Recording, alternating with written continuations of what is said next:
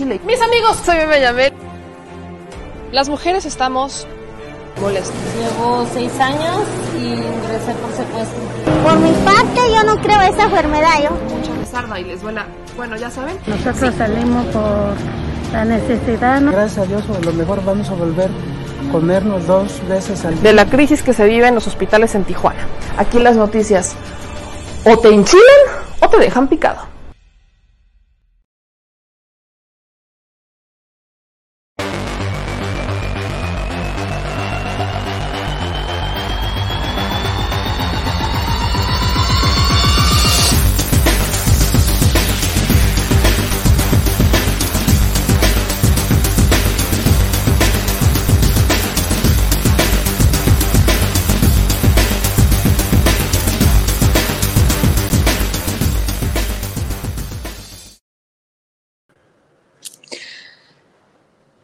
¿Qué pasó?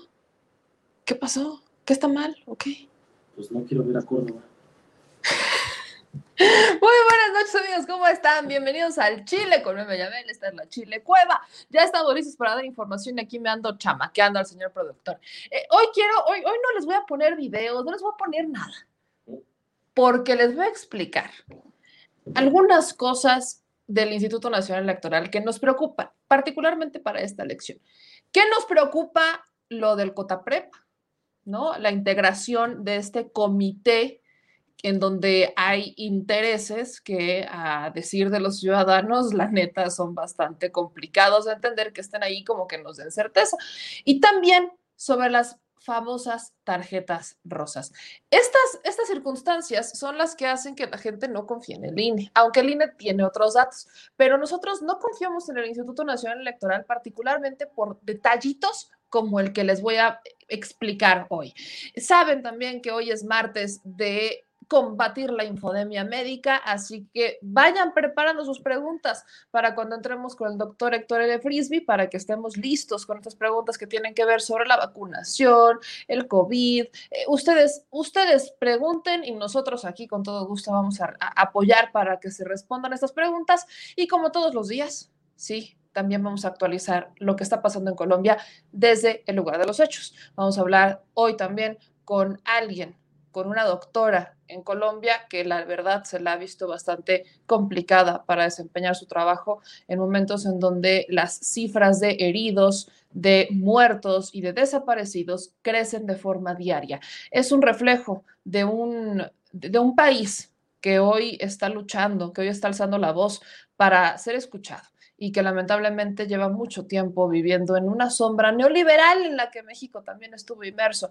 Hay muchas similitudes, así que por eso vamos a mandarle toda la fuerza a Colombia desde nuestro bonito y querido México. Pero quiero empezar con el meollo del asunto. Ayer me lo pidieron y hoy tenemos que hacerlo más explícito y es el tema del Instituto Nacional Electoral. Porque mis amigos, si hoy estamos viviendo lo que estamos viviendo, si hoy tenemos a los candidatos del PRI y del PAN porque también son del PAN, no solo por ir en alianza, sino que también candidatos del PAN como Mauricio Curi, que va solito para la gubernatura de su estado. Si estamos viendo esta estrategia excesiva y cínica de las tarjetas, es porque el Instituto Nacional Electoral, entonces Instituto Federal Electoral, se los permitió les dieron, tenemos dos antecedentes que el instituto, el árbitro electoral no sancionó. No tiene que ver con que fuera delito grave o no, tiene que ver con el hecho de sancionarlo y no lo hizo el instituto. El árbitro electoral no fue, no aplicó la ley a rajatabla. Curiosamente interpretó la ley a su manera, no interpuso medida alguna y le dio pie a los candidatos para comprar el voto tan cínicamente como lo estamos haciendo hoy. Lo bueno es que hoy lo está investigando la FEPADE, o bueno, FEDE, ya no es FEPADE, es Fiscalía Especializada en Delitos Electorales, entonces es FEDE. Pero, ¿y el INE, apa? El INE va a hablar al respecto porque, insisto, esto que voy a explicar es culpa del Instituto Nacional Electoral. Así que Compártanle, mis amigos, y suscríbanse a este espacio porque la explicación tiene que llegar a todos lados. Hay gente que no entiende la diferencia entre peras y manzanas y aquí se la tenemos que explicar con palitos y bolitas, así sea lo último que hagamos para que la gente lo entienda. Así que compártanle, suscríbanse y activen las notificaciones que nos estamos viendo desde Facebook y también desde YouTube. Acuérdense que nos encuentran en todas las benditas y maravillosas redes sociales como me Yamel, no hay pierde, así me llamo, así me encuentran, usted búsquele y así aparecemos. Voy a empezar, mis amigos, saludándoles a algunos de ustedes. Dicen por aquí, meme en la mañana, en el 98.5, que lo viene escuchando el taxista, entrevistaron a un dirigente de Movimiento Ciudadano y culpaba al presidente por lo de Sami, que era una cortina de humo por lo de la línea 12. Punto agotado. Ni siquiera es culpa del presidente. Repito lo que dije en la mañana. Este es un meme. El meme del Spider-Man, donde están todos los Spider-Man señalándose a todos, exactamente lo que está pasando. Adrián de la Garza denunció a Samuel García, Samuel García denunció a Adrián de la Garza ante la Fiscalía General de la República. Ahora resulta que no esperaban que la Fiscalía hiciera su chamba y que solo fueran a hacer ruido. Bueno, de verdad que esperaban. Parece chiste, pero es anécdota. Deberíamos abrir los ojos. El presidente solo le puso el empujón necesario para que la Fiscalía lo atendiera, pero al final quienes interpusieron las primeras denuncias fueron ellos. No sé por qué les extraña que los están investigando si al final pues ellos se denunciaron unos a otros. Chale. Eh, otros comentarios nos dicen, en Baja California Sur están entregando tarjetas azules los piranistas, estado gobernado por el PAN. Otra, nos dicen aquí, queremos, queremos una reforma electoral en la cual esté prohibido pedir credencial de elector para otorgar un beneficio, prenda, etcétera, y que también haya elecciones para quitar registro de los partidos políticos. Pues es que, Benito, la neta es que si hay elecciones para quitar partidos políticos, son estas, ¿sabías? Por eso les digo, el voto es importante, el voto no nada más es por una persona el voto le da permanencia o quita partidos políticos. Así que si no quieren partidos políticos, no voten por ellos. Así de sencillo es. Si hay elecciones para quitar el registro de los partidos políticos y son estas, no voten por ellos. Obtienen menos del 3% y les quitan el registro. Ojo, eso sí existe. Acá nos dicen, meme, el INE es un partido, se dedica a hacer lo que pusieron a combatir al gobierno. Otro comentario, en Chihuahua también están dando tarjetas rosas. Pues, ¿saben qué?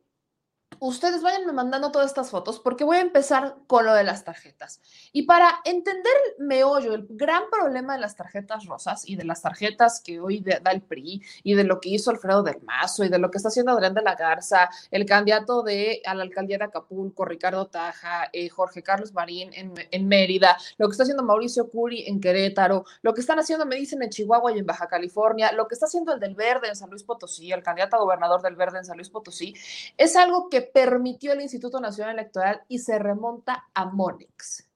Todo empieza con Monex.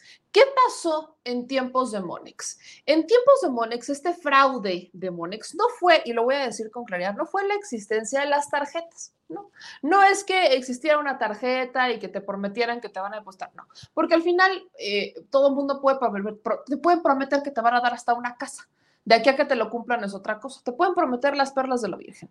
Pero el hecho de que te hayan dado una tarjeta, un plástico, y que para darte ese plástico recabaran tus datos, te pidieran tu credencial para votar y te registraran en una lista o en una base de datos de un banco o de un monedero electrónico, de una empresa que entrega monederos electrónicos, eso representa un gasto. Hay una impresión.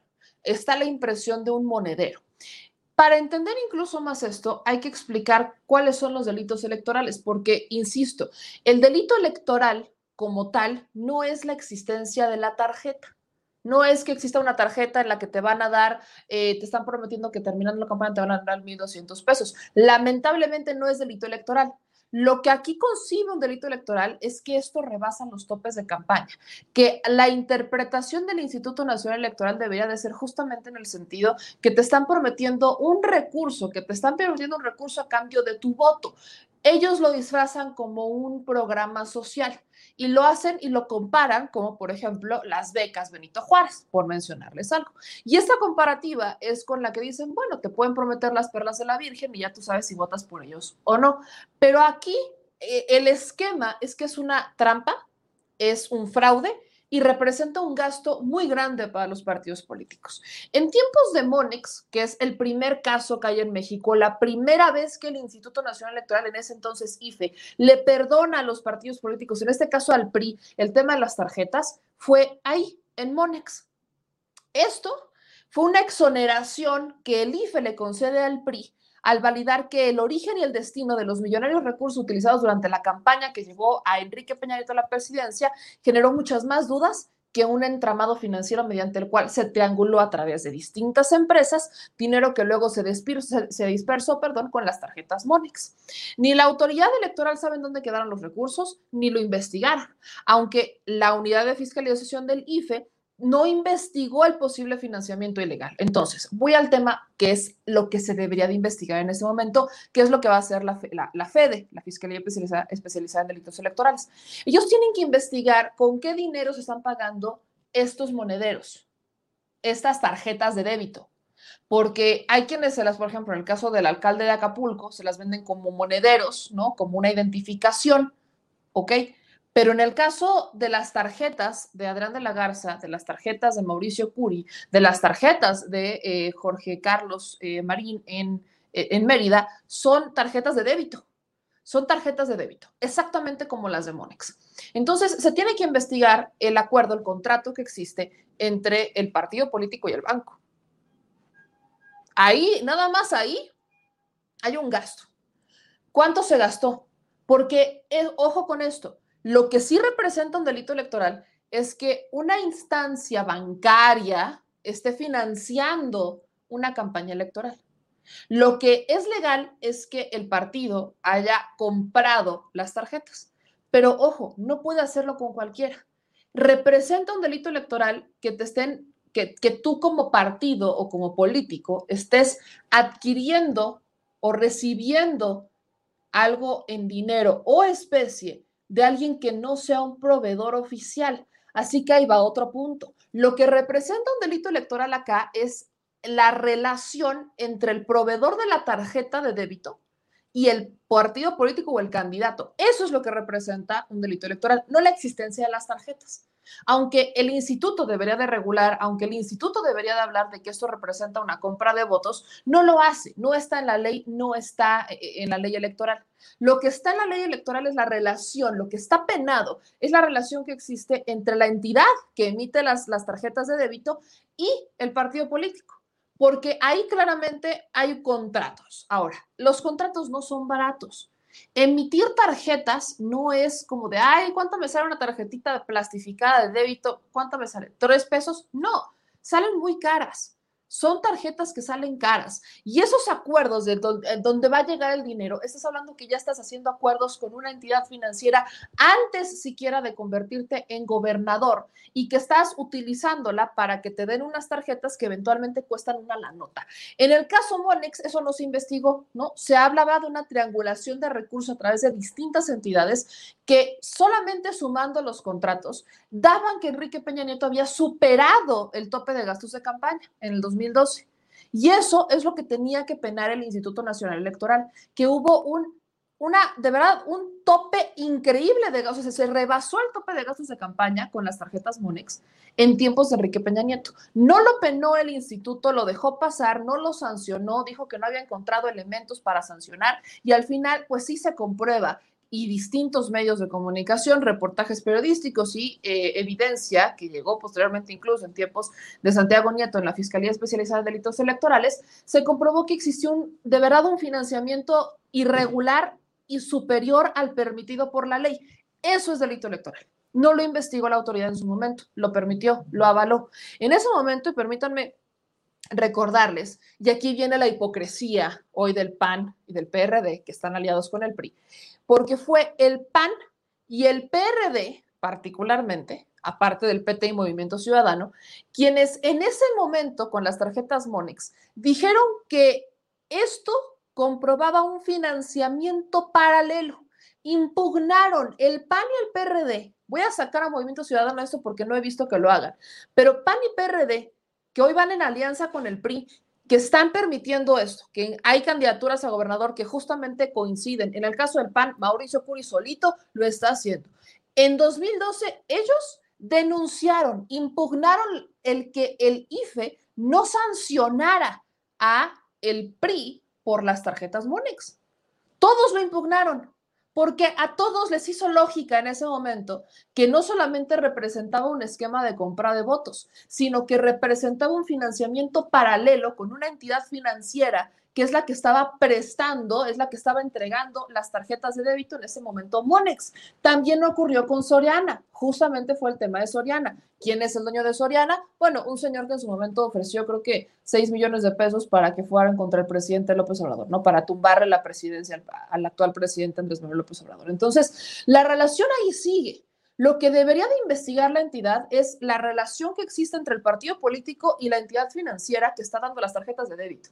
No lo están investigando, no lo están haciendo y eso representa un delito electoral hasta para los funcionarios del INE. Ojo, les voy a compartir la página de la Fiscalía Especializada en Delitos Electorales para que entendamos qué significa un delito electoral propiamente. Acá, mis amigos, esta es la página de la Fiscalía Especializada en Delitos Electorales. Ahora, en esta página dice la FEDE, ¿no? Como les digo, ya es FEDE, que te pone un listado de quiénes son los que, quiénes pueden cometer delitos electorales y qué delitos electorales representa. Me voy al de una persona, cualquier persona. Ese es un delito electoral que puede cometer cualquier persona. Acá está lo que efectivamente representa un delito electoral para las tarjetas de las que usted quiera. Si a usted le prometen una tarjeta eh, rosa o tarjeta de lo que, como la llamen hoy, taja, taja tarjeta en Acapulco, tarjeta para las madres, tarjeta el combo, como le quieran llamar. ¿Quién, ¿Quién se la prometa? Si le pide su credencial para votar, representa un delito electoral, penado por la ley como delito grave hoy no antes, hoy.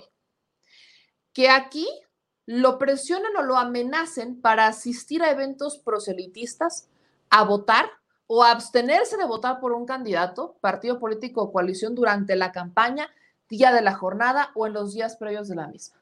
Eso significa que cualquier persona que llegue con usted, brigadista, asesor, político, quien sea, y lo amenaza o lo presiona para que asista o no asista a determinados eventos, también representa un delito electoral. Entonces, si aquí hay un líder de la colonia que le dice, es que aquí están haciendo un evento donde nos van a entregar tarjetas y eh, esas tarjetas que nos van a entregar, pues nos van a dar lana y si no vas, no te la van a dar y te van a quitar tal programa social y no sé qué, eso representa un delito electoral que se debe denunciar y es penado con prisión preventiva oficiosa. Ojo, que también otro delito electoral, quien lo amenace de suspenderle cualquier programa o de dárselo, cualquiera, cualquier, quien lo amenace de suspenderle beneficios a los programas sociales representa un delito electoral.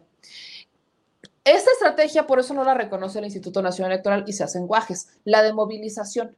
Esa es la estrategia que más utilizan los partidos políticos y que es más costada, la que más cuesta lana, y que pregúntenle a la CTM cómo les ha ayudado porque la CTM a través de los camioneros, de los taxistas, es que mueve a la gente para votar. Eso representa un delito electoral penado, sancionado hoy como delito grave. Acá, quien le solicite evidencia de su voto también es un delito electoral. Quien se apodere, destruya, altere, posea, use, adquiera, venda, suministre de manera ilegal en cualquier tiempo material, materiales o documentos públicos electorales también es un delito electoral. Y acá, permítanme decirles que el instituto tampoco ha hecho nada. ¿Por qué? El PRI terminó vendiendo el padrón electoral en Mercado Libre. ¿Lo sancionaron? No, ¿verdad? Movimiento Ciudadano en algún momento lo filtró, alguien de Movimiento Ciudadano lo filtró, y entonces, de hecho, los que los filtraron son los que le llevan medios a Enrique Alfaro en Jalisco, ¿Lo sancionaron? No, es un delito electoral, por cierto. Ahora, quien se apodere, destruya cualquier tipo de insumo para la elaboración de credenciales para votar también es un delito electoral. Ahora, aquí me voy más abajo. Todo, todo esto ustedes lo van a poder encontrar en la página de la FEPADE. Ustedes entran a la fepade.gov.mx y va a salir que es un delito electoral y ustedes le pueden poner y sale. Acá dice, y justamente, y esto es lo que les digo que representa un delito electoral. Quien solicite, promueva, traslade, subsidie, gestione, contrate o servicios o bienes para que una o más personas proporcionen documentos o información falsa al Registro Federal de Electores, padrón electoral o listado de electores, se les impondrá hasta la mitad más de la sanción que les corresponda conforme al primer párrafo de este artículo.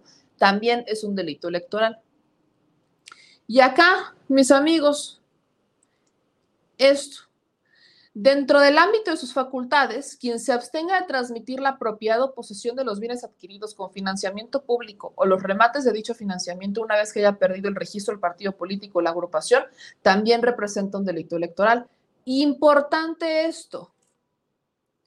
Quien realice, destine, utilice aportaciones de dinero o en especie a favor de algún candidato, precandidato, partido político, coalición o agrupación política cuando exista una prohibición legal para ello o cuando los fondos o bienes tengan un origen ilícito o en montos que rebasen los permitidos por la ley. Esto, estos son los elementos que hoy la FEPAD está investigando en el caso de Adrián de la Garza del PRI. Disculpen ustedes, me entró la alergia.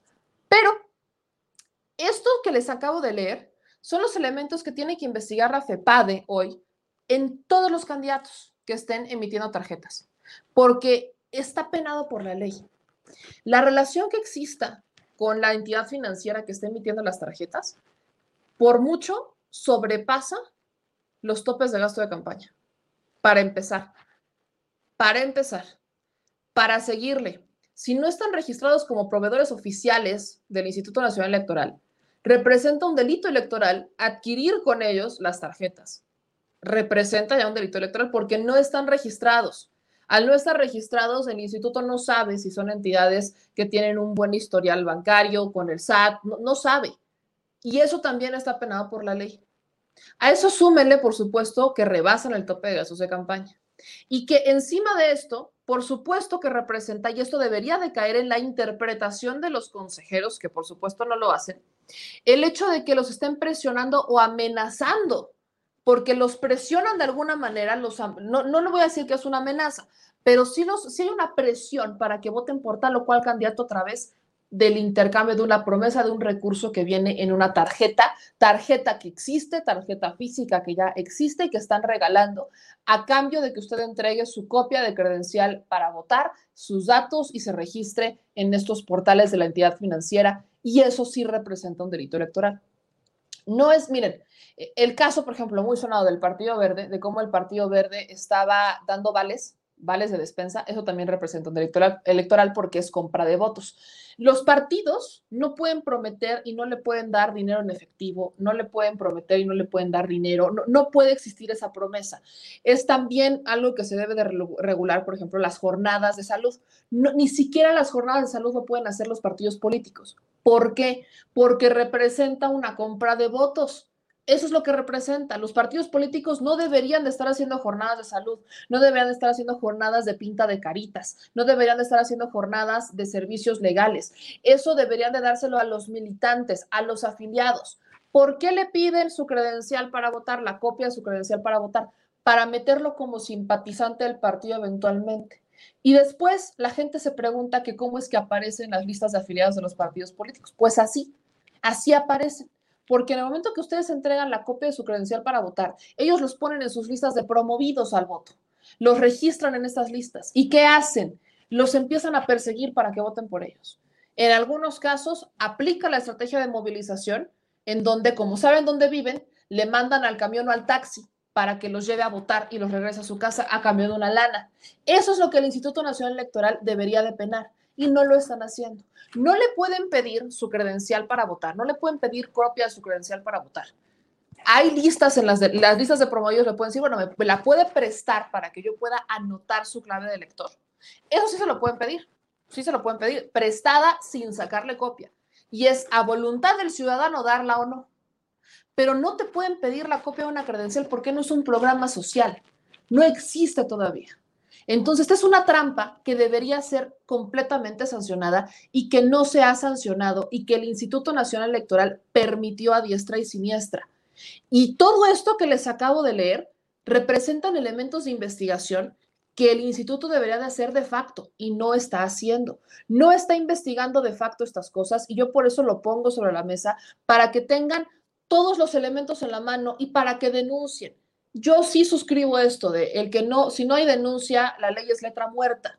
Hay que entender qué es el delito electoral particularmente y no solamente lo que de a bote pronto nos salga.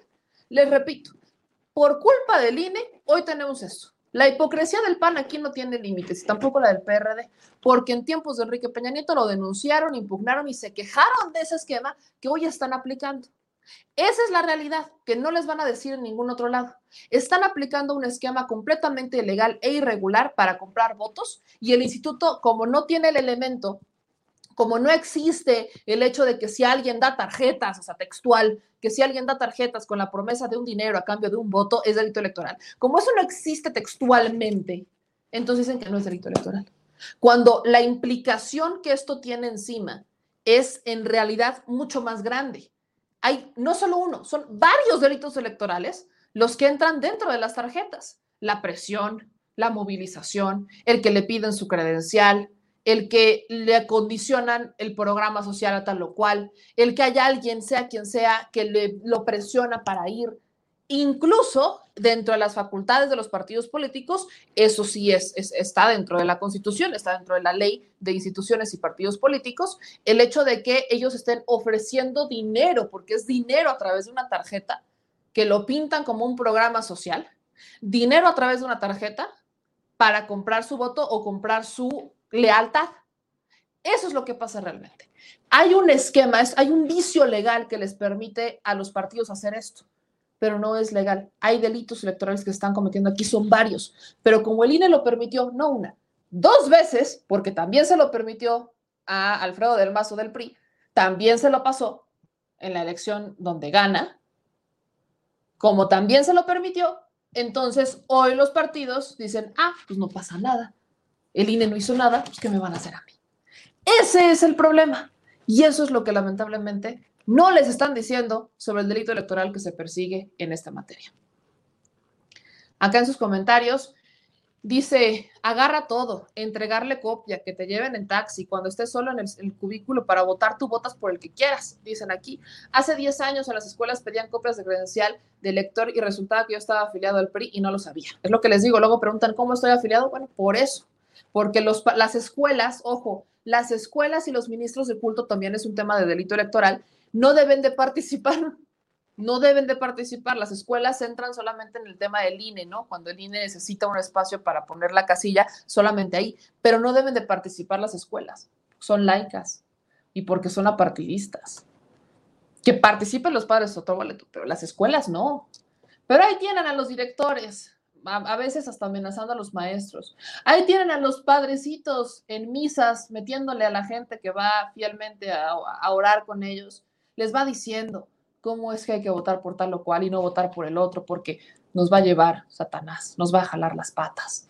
Así hay padrecitos, incluso hoy en tiempos de COVID lo decían, imagínese usted. A eso hemos llegado, a que el instituto se hace guaje con muchas cosas. Y solo para para ponerle el dedo sobre la llaga, en el caso Monex, que perdonó el Instituto Federal Electoral entonces, ahora INE, se lavaron más de 140 millones a través de este esquema de Monex.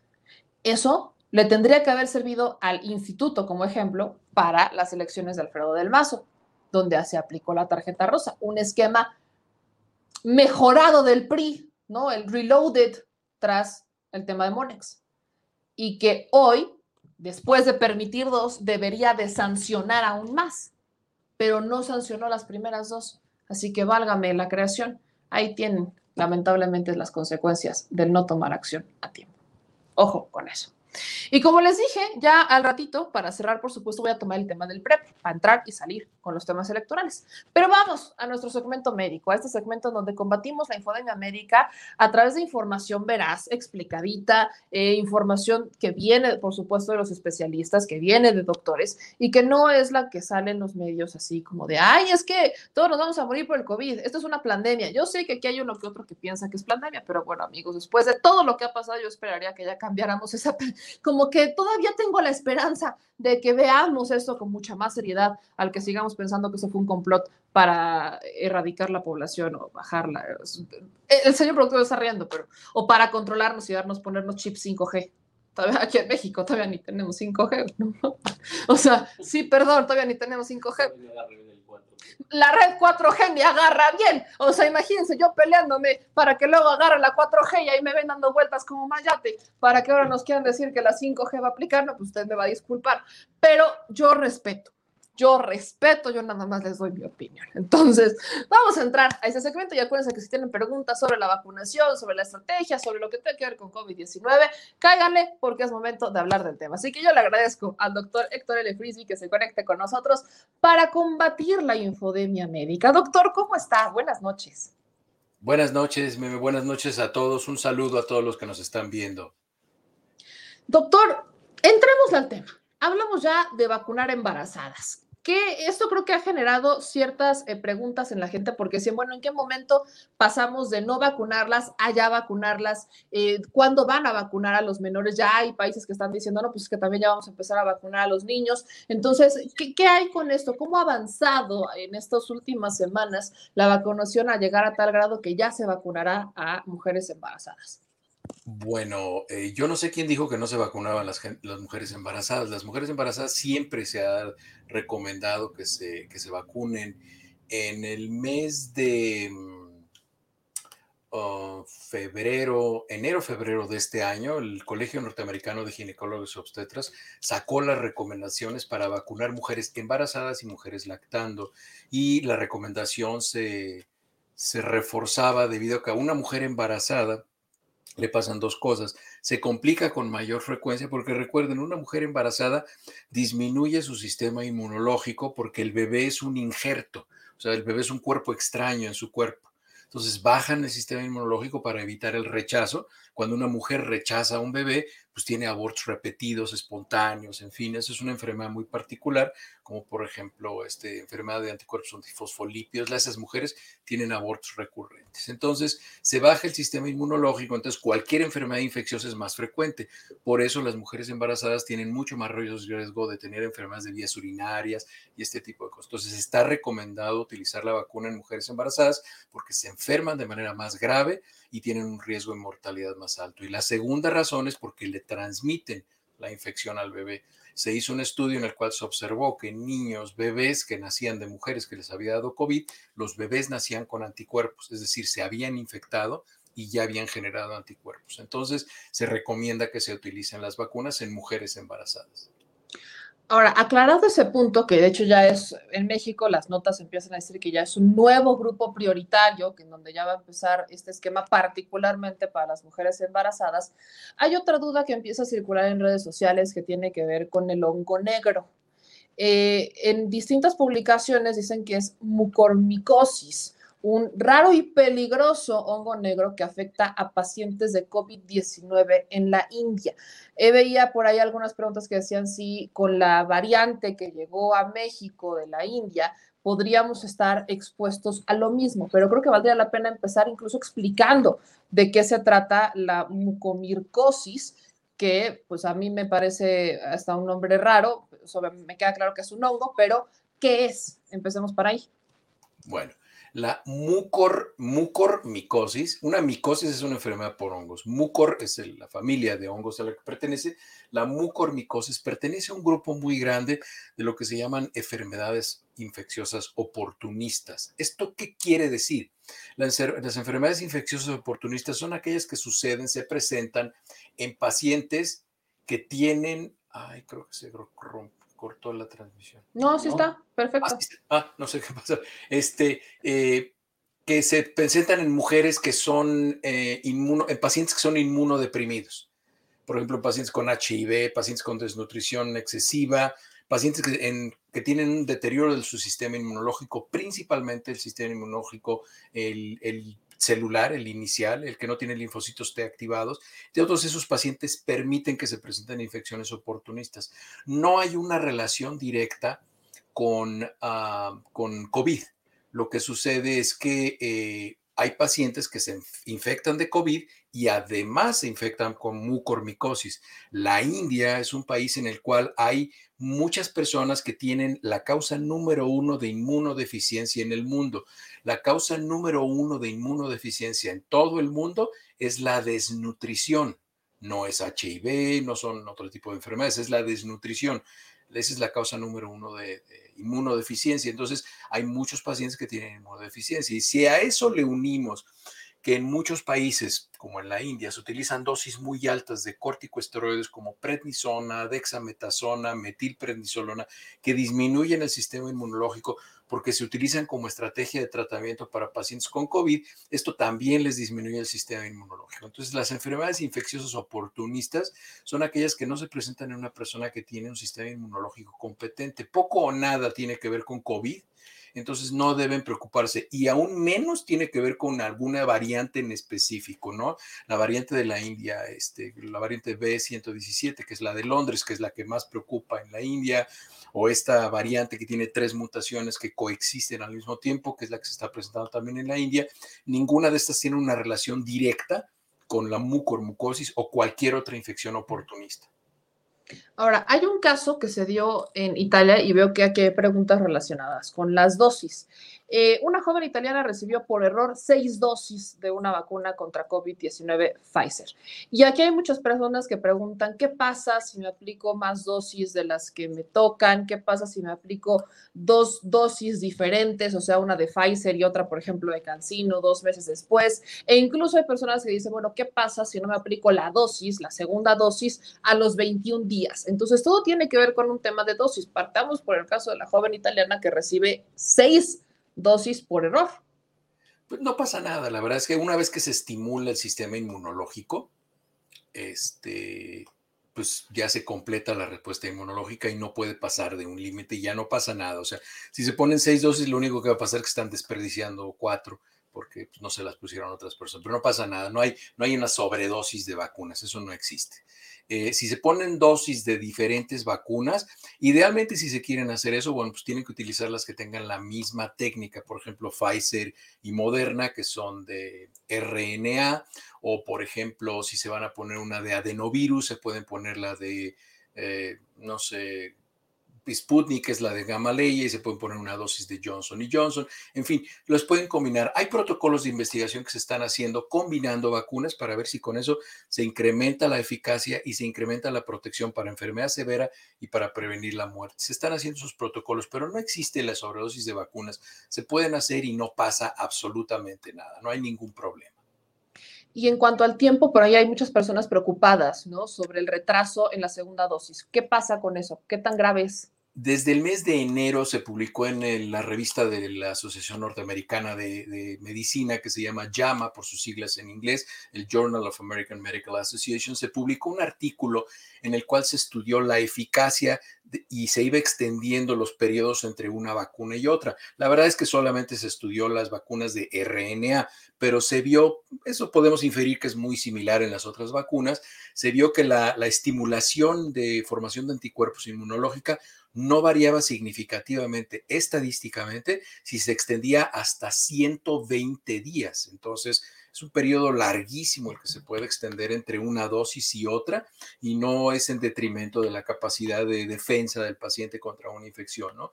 Y ese tipo de estrategias se van a empezar a utilizar mucho debido a la escasez de vacunas. Se va a preferir vacunar a más personas con una sola dosis que a muy pocas con dos dosis. Eh, explicado eso, quiero que vayamos ahora a, la... Hay preguntas ahora que ya vienen sobre, me dio COVID y ahora recuperar mi vida normal me es muy complicado, como el caso de Tlexcali, que nos dice, buenas noches, una pregunta para el doctor Frisby. Tuve COVID hace un mes, intento recuperar mi actividad deportiva y veo que no puedo como antes. Mm. ¿Cuándo debería comenzar? Eh, cuando debería comenzar? Pues empiece ya, comience ya a tratar de recuperar su capacidad. Acuérdense, creo que ya lo compartimos aquí la, lo compartimos aquí la vez pasada, les compartí una foto en la cual se veían las secuelas. Creo que sí lo hicimos, ¿no? Este. No. Se lo estoy Mencionamos el tema de las secuelas. Ya se lo mandé a tu productor por WhatsApp, ahí la tiene ya. Eh, la puede poner en la pantalla, y es que hay una cantidad importante de secuelas, es decir, las secuelas son las consecuencias de una enfermedad o un accidente. Cuando una persona tiene una enfermedad grave o un accidente de importancia y tiene esto un impacto en su salud, salud física o salud mental, esto se conoce en medicina como secuela. Y la secuela es lo que permanece por un tiempo prolongado. ¿Cuánto tiempo van a producir estas, van a permanecer estas secuelas en pacientes con COVID? No lo sabemos pero estas se presentan hasta en un 80% en pacientes que tuvieron enfermedad moderada y que requirieron tratamiento médico. Y de los, de los síntomas que vemos con mayor frecuencia, ahí lo van a ver en la, en la ilustración, si es que la puede subir el productor, van a ver que la mayoría de los pacientes tienen, ahí está la ilustración, es muy, muy, muy útil esa ilustración. Esa ilustración, ahí van a ver que, por ejemplo, el síntoma más frecuente que presentan los pacientes en un 58% es la fatiga. Ahí está hasta arriba, o sea, el cansancio en los pacientes es uno de los síntomas más frecuentes que presentan los pacientes. Dolores de cabeza, 44% de los pacientes que presentaron COVID. Ahí van a ver términos como, por ejemplo, ageusia, que está ahí abajito, este, del lado eh, izquierdo de su pantalla o derecho de la ilustración, dice ageusia 23. ¿Eso qué quiere decir? Que no le saben los alimentos al 23%, es decir, uno de cada cuatro. Pérdida de pelo, eso es algo que les molesta y les incomoda mucho a las mujeres. Una de cada cuatro mujeres que tuvieron COVID moderado o severo quedan con pérdida de pelo, se les cae el pelo. Algunos lo recuperan, algunos pacientes no. Eh, por ejemplo, ven ahí uno que dice 21, que está con un círculo amarillo que dice polipnea. ¿Eso qué quiere decir? Que los pacientes respiran muy rápido porque les falta el aire. Y eso se presenta hasta en un 21% de los pacientes. Dice uno de cada cinco pacientes. Eh, tienen también trastornos de conducta, por ejemplo, déficit de atención hasta en un 27%, pérdida de la memoria un 16%, y así vamos viendo cómo se presentan. Todas estas son las 50 secuelas más frecuentes relacionadas con COVID moderado o severo. Ahora, aquí, ¿qué le podemos recomendar a la gente para que vaya como buscando la rehabilitación? El IMSS ya puso algunas terapias de rehabilitación sobre la mesa, pero ¿cuáles serían para una persona que le acaba de dar, que tuvo COVID, a dónde podían acudir o qué hacer como para ir contrarrestando o trabajando con estas secuelas que deja el COVID-19? Híjole, aquí te voy a aventar un comercial de otro programa en el que intervengo. Ahí hice una cápsula que se llama ah, mm, terapia respiratoria post-COVID. Ahí les enseño cómo respirar y cómo hacer ejercicios respiratorios. La mayoría de la gente no sabe respirar y la mayoría de las secuelas que se presentan después de COVID son respiratorias. Entonces ahí viene una técnica para saber respirar, que se la pueden memorizar, es muy fácil, 3, 4, 5, y es que van a respirar en 3 segundos, es decir, inhalan durante 3 segundos, mantienen el aire dentro de sus pulmones 4 segundos y exhalan durante 5. Y eso lo hacen repetidamente durante 2 o 3 minutos, cuentan inhalando 3, 1, 2, 3, 4 y sacan el aire 5 segundos. Ese es el ejercicio respiratorio más sencillo que existe. Y si pueden hacerlo con un oxímetro de pulso, eso que se ponen aquí, van a ver cómo disminuye la frecuencia cardíaca, se incrementa la, concentración de oxígeno. Incluso a gente que no le ha dado COVID, hagan el esfuerzo, hagan el ejercicio y, van a ver cómo se cansan, ¿eh? se van a cansar de hacer esos ejercicios respiratorios porque van a ejercitar músculos que habitualmente no ejercitan, principalmente el diafragma y los músculos intercostales. En preguntas que ya empezamos a tener por acá, nos dicen, eh, ¿por qué la gente que ya le dio COVID dice que ya son inmunes y no usan algunas personas cubrebocas? ¿Pueden contagiar a personas que no padezcan COVID?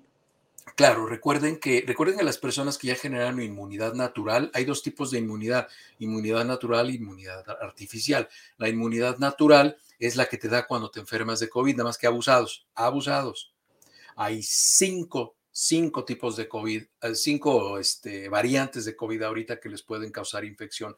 Ustedes van a tener inmunidad contra una. Una inmunidad artificial con la vacuna les protege contra las cinco. Una persona que se enfermó de COVID dice, yo ya no me vacuno porque yo ya tengo anticuerpos, sí, pero tiene anticuerpos contra uno, les pueden dar cualquiera de los otros cinco. Entonces, es muy importante que se vacunen las personas que ya les dio, porque si les vuelve a dar esto es como un juego de béisbol, ahora que está de moda el béisbol en México. Al tercer strike los ponchan, ¿eh? Porque de la segunda salen bastante mal y de la tercera, yo he conocido pacientes que se enfermaron tres veces de COVID y habitualmente en el tercero los ponchan. Nos preguntan aquí otra vez, ya, esto ya lo habíamos explicado, pero veo que todavía está la duda, ¿de dónde sale o de dónde sacan el ARN? Y si esto eh, puede alterar el ADN. No, el, ARN, el ácido ribonucleico, es el software del virus. Háganse cuenta que ustedes tienen un USB chiquito y ahí está la información del virus. Ese es el RNA del virus. Y no tiene nada que ver el software de un iPhone con el software de una laptop este, Hewlett Packard. O sea, no tiene nada que ver. O sea, no tienen absolutamente nada que ver, son dos sistemas operativos, no se mete uno con otro, no contamina uno al otro, no pasa absolutamente nada. ¿De dónde lo sacan? Pues del virus. Y además no se les pone todo el RNA, se toman fragmentos de ese RNA que codifican, principalmente codifican la proteína S. S es la proteína spike o pico, que es la que se embona al receptor de angiotensina 2 en las células de todo el cuerpo. Al principio pensábamos que eran por las pulmonares, pero ya sabemos que hay receptores de angiotensina 2 en muchísimos tejidos del cuerpo y uno de ellos, recuerden, es en las células grasas, en los adipocitos. Y estas células grasas tienen receptores de angiotensina 2, por eso la gente gordita se enferma más y se complica más, porque le ofrece, en vez de una cancha de tenis al virus para reproducirse, le ofrece un campo de fútbol americano al virus para reproducirse. Entonces se reproduce en mucha mayor superficie, mucho más rápido. Y ya por último, doctor, tenemos preguntas sobre vacunación, sobre particularmente síntomas. Eh, hay personas que están preocupadas, y rescato, por ejemplo, el comentario de María del Socorro Hernández, que le aplicaron la primera dosis de AstraZeneca y que le tuvo dolor de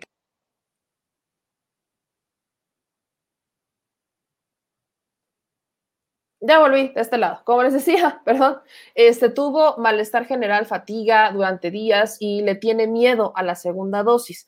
Pregunta que pues si es segura y hay personas que justo están diciendo que si es segura AstraZeneca, que si son seguras las segundas dosis y que particularmente cuáles son los síntomas que podrían tener eh, después de la aplicación de la primera dosis y por ahí ya no encuentro la pregunta, pero había alguien que decía qué síntomas debería tomar como alerta para no aplicarme una segunda dosis. El, único síntoma que hay para no aplicarse la segunda dosis es que tengan una reacción anafiláctica. Una reacción anafiláctica es que no pueden respirar. Una de las reacciones más frecuentes relacionadas con la anafilaxia, que son las más preocupantes, es que tienen algo que se llama angioedema es decir, se les hincha, se les inflaman mucho los tejidos, principalmente las mucosas, y la que nos preocupa es la mucosa de la laringe, porque si se cierra no pueden respirar. Ese es el único, esa es la única razón para no recibir la segunda dosis. ¿Cuáles son los efectos secundarios de la vacuna más frecuentes? Justamente los que María del Socorro Hernández nos hace el favor de describir: dolor de cabeza, fatiga, malestar general, sensibilidad en la zona de la inyección enrojecimiento en la zona de la inyección, pero eso se les quita, como lo dice María del Socorro, en 48 horas. Compárenlo con las secuelas que acabamos de poner ahorita en la, en la diapositiva que ustedes me hicieron el favor de pasar. Y bueno, pues en las secuelas son daños muy importantes que van a permanecer por años en los pacientes. Y además, recuerden, eh, el riesgo de que mueran por COVID es de alrededor del 2%. El, el, riesgo de que tengan una reacción anafiláctica por la aplicación de una vacuna es 0.004 por cada millón de vacunas. Es decir, prácticamente vamos a tener siete casos de anafilaxia en toda la República Mexicana si es que se vacunaran los 127 millones de habitantes.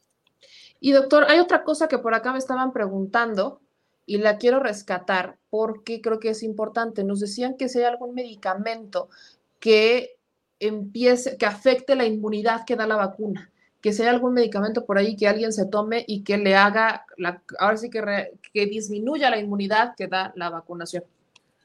No, en realidad no. Lo, miren, eh, y esto me lo corrigió por aquí uno de tus, de tus personas que vienen aquí a tu programa. La verdad es que no me acuerdo, se me fue, pero me hizo el favor de hacerme la aclaración. Yo me equivoqué en la una primera vez para utilizar paracetamol. El paracetamol es 500 miligramos, dos tabletas. Se utiliza media hora después de la vacuna, no antes después de la vacuna. La primera vez dije que antes no, es después.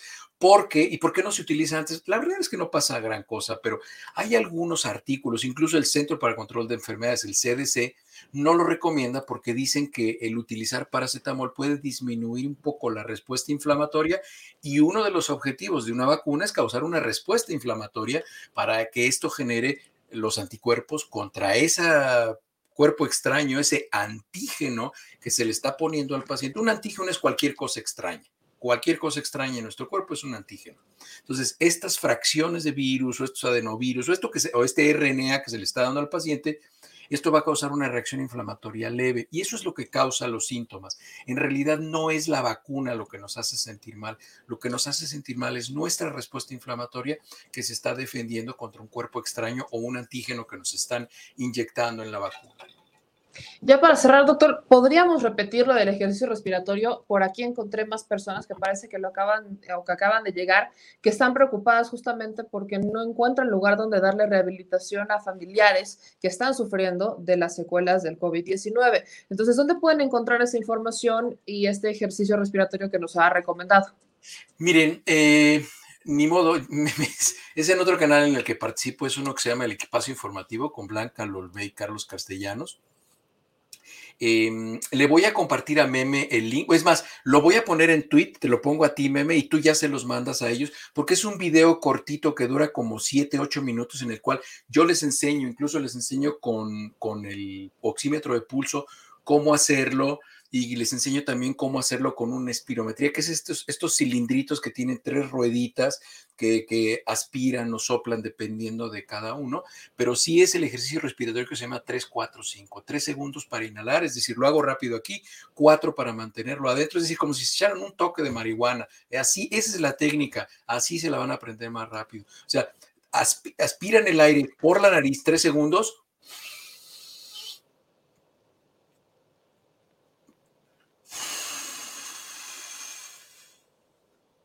Y ya, eso es todo el ejercicio. Y lo repiten otra vez y otra vez y otra vez. ¿Por qué cinco segundos cuando sacan el aire? Ahí les va.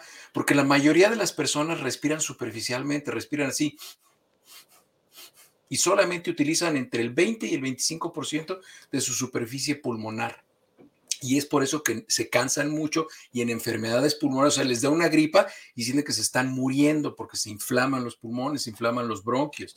Entonces, hay que aprender a respirar. Si ustedes hacen esos ejercicios respiratorios, es más, van a ver cómo se llenan de energía porque van a oxigenar mucho mejor su cuerpo. Es un ejercicio sencillo, háganlo cuando van manejando, si van en el metro, en el transporte público, viendo la televisión, en fin, hagan esos, esos ejercicios respiratorios que se les queden. ¿Qué estás haciendo? Mis ejercicios respiratorios.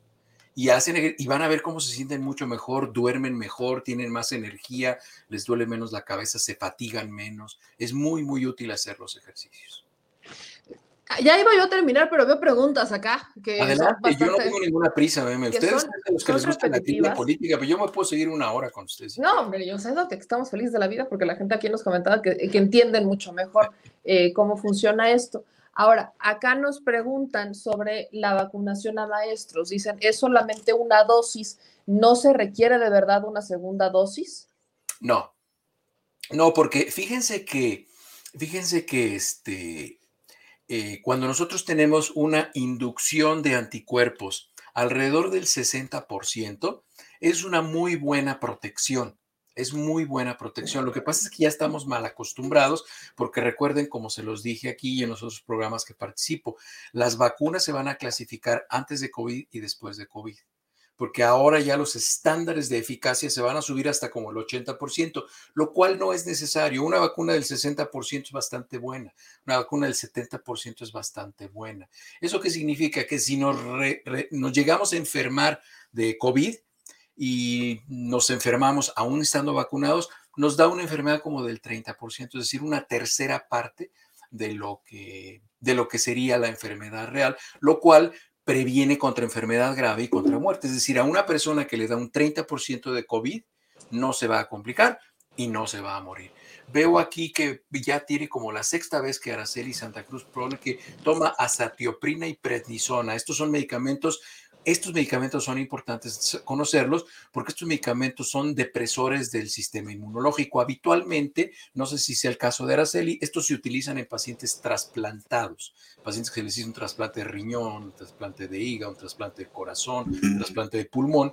Son pacientes en los cuales se utilizan medicamentos que deprimen el sistema inmunológico. No pasa nada, te pueden vacunar. Es más, que te vacune, porque si a ti te da COVID con la depresión inmunológica, te va a dar muy feo y te puede dar mucormicosis. Nos preguntan acá que si las respiraciones son con el estómago o con el tórax. No, no, no, son con los pulmones. Las respiraciones son con los pulmones. Tienen que poner la pared abdominal fuerte, porque recuerden, la, la respiración es con un músculo que se llama diafragma y perdón que les rompe el corazón a los que les gusta la rachera, pero la rachera es, es el diafragma. El diafragma es como una bóveda de iglesia. Cuando ese diafragma se contrae, lo que le pasa a la bóveda de la iglesia es que se aplana y entonces hace los pulmones grandotes. Y cuando se relaja, otra vez se hace la bóveda del, diafragma y hace los pulmones chiquitos. Entonces, lo que tenemos que aprender a hacer para aprender a respirar es aprender a contraer y relajar. Como si hiciéramos ejercicio para los bíceps, vamos a hacer ejercicio con el diafragma. Lo vamos a contraer, entonces se aplana, se amplían nuestros campos pulmonares en esos tres segundos. Y baja y entonces tenemos plano el abdomen y cuatro segundos mantenemos y durante cinco lo sacamos. ¿Qué hacemos durante los cinco? Permitimos la relajación completa del diafragma para que con estos campos pulmonares se hagan chiquitos. E incluso imagínense, traten de dibujar en su mente que están sacando el aire del rincón más chiquito, más eh, lejano de los pulmones y que está saliendo, se mete los bronquios y que sale y vuelven a respirar y lo van a hacer así. Con el tiempo van a purificar esa técnica y recuerden, les va a doler un poco en la parte como de adentro del abdomen, porque el diafragma es un músculo muy grande y si lo van a empezar a ejercitar es como si hicieran ejercicio de cualquier otra parte del cuerpo y les pueden doler los músculos intercostales porque no están acostumbrados a utilizarlos. Se van a sentir muy bien, háganlos y nos dicen en la próxima semana cómo se sintieron. Este comentario es el tema del programa de la semana pasada, pero vale la pena mencionarlo de nuevo porque aquí me dicen que a los profesores en Michoacán les repitieron como cinco veces que no podían tomar alcohol ni bebidas con cafeína durante un mes. Pues porque han de ser medio borrachines los profesores, pero no tiene nada que ver. Pueden, pueden tomar alcohol, no hay ningún problema. El alcohol no tiene ningún impacto en el sistema inmunológico. Claro, solamente que tengan cirrosis alcohólica porque ya le estuvieron pegando al frasco durante más de 30 años, pues ahí sí, este, pues ahí sí se puede disminuir el sistema inmunológico, pero no importa, se pueden tomar una cervecita o dos este, el fin de semana y irse a la carne asada y su cafecito en la mañana. Yo no sé por qué les dicen eso, yo no sé por qué les dicen eso. Yo creo que están tratando de deslizar la campaña de no tomes alcohol o no fumes, pero, pero la verdad es que no tiene nada que ver. Este, no es bueno, desde luego, no, tiene ninguna indicación útil, eh, no hay un uso eh, positivo del tabaco. El tabaco debe evitarse por, cualquier motivo. Y el alcohol, pues bueno, la dosis de alcohol que se puede tomar al día recomendada, porque hay mucha gente que dice, es que una copita de alcohol hasta el doctor la recomienda. Sí, la recomendación médica es una onza de alcohol. Es decir, 30 gramos de alcohol y no más al día y no se vale acumularla. Nada que me estoy tomando las onzas desde los 2021 este fin de semana. Que no va a faltar el que lo hace. y aquí, Doc, e, esta pregunta me parece interesante y se me toca vacunarme dentro de dos semanas. ¿Puedo fortalecer mi sistema respiratorio con la Daxgel? Ah, caray, no sé qué es eso de la Daxgel. Desconozco. No, yo tampoco. No, la manera de fortalecer su sistema respiratorio es respirando bien. Aprendan a respirar. Aprendan a respirar. Es más, hasta fíjense que van a dar besos más sabrosos, porque como van a saber respirar, van a poder aguantar más la respiración. Ahí está, el, con esa me quedo, Doc, para que se vayan bien contentos después de la recomendación. Le agradezco mucho porque así ya se van medio contentos. Ahora sí van a empezar a motivarse para aprender a respirar, incluyome. Doc, muchas gracias. ¿Dónde lo puedes seguir en redes sociales para que la gente, si alguien tiene más preguntas que siempre terminan saliendo más acá, que lo busque también directamente en sus redes sociales? HL Frisbee en Twitter, HL Frisbee o Héctor L. Frisbee en YouTube y sí, las personas que tienen lupus y artritis reumatoide se tienen que vacunar. artritis reumatoide y lupus son enfermedades autoinmunes. Ya platicaremos algún día de eso. Eso nos hizo favor de preguntarlo Rocío Zúñiga. No quiero que se me enojen porque dicen que no, luego no hacemos caso. Pues si quiere, la próxima semana le damos con ese tema, Doc, porque justamente nos han preguntado mucho sobre el lupus particularmente y artritis, que si se pueden vacunar o no, pero creo que... le voy a mandar a tu productor un resumen que yo hice de una conferencia que di en un congreso de multinivel acerca del lupus justamente, y, es, y está escrito en un lenguaje para la gente, por si se los quieres compartir a, tus, a tus este, escuchas, a tus seguidores, y ahí viene ese documento, léanlo. Lo platicamos el próximo martes. Es muy interesante, muy, muy interesante. Y, este, y fue muy curioso, ¿sabes qué di esa plática? Eso fue en el 2016, sí, 2010, marzo del 2016 creo que fue. Ahí viene la fecha en el documento. Y es muy curioso porque dos personas, dos mujeres que estaban ahí en la audiencia dijeron, ay, yo tengo esos síntomas. Se hicieron los exámenes de laboratorio y tenían lupus y no lo sabían. Wow. Que es, Pues muy esa- frecuente, es muy frecuente que eso pase. Pues esa, esa la dejamos para la próxima semana ya como tema para tener también eh, la, la información lista y compartírsela. Ya nos aclararon qué es la Daxgel, paracetamol, loratadina y dextrometrofano.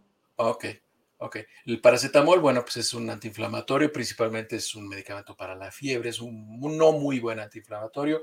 La loratadina es un antihistamínico de segunda generación que causa efectos secundarios como adormecimiento, somnolencia, este, puede causar un poco de temblor distal. Y el dextrometorfano es un medicamento que se utiliza para la tos, es un broncodilatador. Entonces es una combinación de medicamentos. A mí personalmente los medicamentos combinados no me gustan porque si un paciente se los toma y tiene efectos secundarios, yo no sé a qué tiene efectos secundarios de los tres. Yo prefiero utilizar los medicamentos separados, pero no hay necesidad de tomar medicamentos. Recuerden que un tratamiento médico, una medicina, se tiene que utilizar después de que tenemos un diagnóstico. La parte más difícil de la medicina es el diagnóstico de certeza. Si no se tiene el diagnóstico, el tratamiento no le vamos a atinar, porque ya que tenemos el, es más, si yo les doy diagnóstico, le googlean y ahí le buscan el tratamiento.